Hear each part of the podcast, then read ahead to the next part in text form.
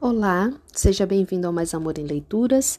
O meu nome é Mayara e hoje nós vamos com começar é, o livro A Coragem de Não Agradar, do Ishiro Kishima e Fumitaki Koga. Hoje nós vamos começar pela quinta noite. Viva intensamente no aqui e agora. O jovem pensou consigo mesmo. A psicologia adleriana está envolvida em uma investigação meticulosa dos relacionamentos interpessoais. E o objetivo desses relacionamentos é a sensação de comunidade. Mas será que isso realmente basta? Será que existe algo mais que eu tenha vindo realizar no mundo? Qual o sentido da vida? Para onde estou indo e que tipo de vida estou tentando levar? Quanto mais o jovem pensava, mais parecia que a sua vida era minúscula e insignificante. A autoconsciência excessiva sufoca o eu. Filósofo, já faz um tempinho que você não aparece, não faz? Jovem, sim, um mês. Desde então eu tenho refletido muito sobre a sensação de comunidade. Filósofo, e como se sente em relação a isso agora? Jovem, a sensação de comunidade é, sem dúvida, uma ideia atraente. A sensação de pertencimento, de que é bom estar aqui, por exemplo, que possuímos como um desejo fundamental. Acho que é uma noção brilhante sobre a nossa existência como criaturas sociais. Filósofo, é uma noção brilhante, porém. Jovem, engraçado, você entendeu de cara. Pois é, ainda tenho muitas dúvidas.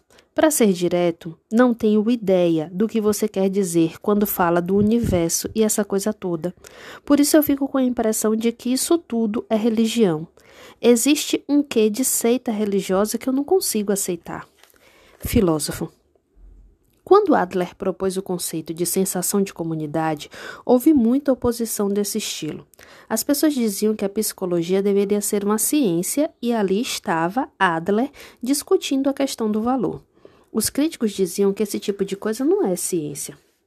Jovem, à minha maneira, eu tentei descobrir por que não conseguia entender o que você estava falando, e agora eu penso que talvez a ordem das coisas possa ter sido o problema.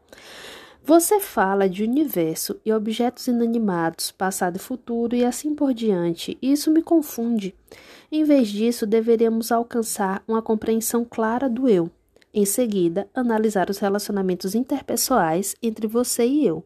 Só depois disso é que a comunidade maior deve entrar em foco. Filósofo, entendo, é uma boa ordem. Jovem, a primeira coisa que eu quero esclarecer é o apego a si mesmo. Você está dizendo que é preciso evitar o apego ao eu e mudar para a preocupação com os outros.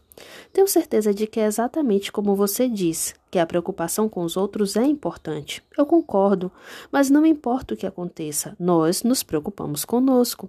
Olhamos para o nosso umbigo o tempo todo. Filósofo, você refletiu sobre o motivo pelo qual nos preocupamos conosco? Jovem, sim. Se eu fosse narcisista, por exemplo, se estivesse apaixonado por mim e vivesse fascinado comigo mesmo, talvez isso simplificasse as coisas. Porque eu sei que sua recomendação de que o indivíduo deve se preocupar mais com os outros é perfeitamente sensata. Mas sou um narcisista que ama a si mesmo Sou um realista que se odeia. Detesto quem eu sou e é exatamente por isso que não paro de olhar para mim mesmo. Não tenho autoconfiança, daí minha autoconsciência excessiva. Filósofo, em que momentos você sente que é excessivamente autoconfiante? Jovem, Bem, em reuniões, por exemplo, eu tenho dificuldade em levantar a mão e me fazer ouvir. Eu penso em coisas desnecessárias como se eu fizer uma pergunta, vão rir de mim, ou se a minha opinião foi irrelevante, eles vão me ridicularizar. E por isso eu acabo me fechando. Eu confesso que eu hesito até na hora de contar piadinhas. Minha autoconsciência sempre entra em ação e me impede de ir em frente, como se eu estivesse numa camisa de força. Ela não me permite ser espontâneo. Eu nem preciso pedir sua resposta, porque com certeza será a mesma de sempre. Tenha coragem. Mas veja bem, essas palavras não servem para mim, porque não é só uma questão de coragem. Filósofo, eu entendo. Da última vez eu dei um panorama de sensação de comunidade. Hoje vamos cavar mais fundo. Jovem, e aonde isso nos levará? Filósofo, provavelmente chegaremos à pergunta: o que é felicidade? Jovem, ah, quer dizer que a felicidade está além da sensação da comunidade? Filósofo, nada de precipitar as respostas, precisamos de diálogo. Jovem, tudo bem, vamos começar.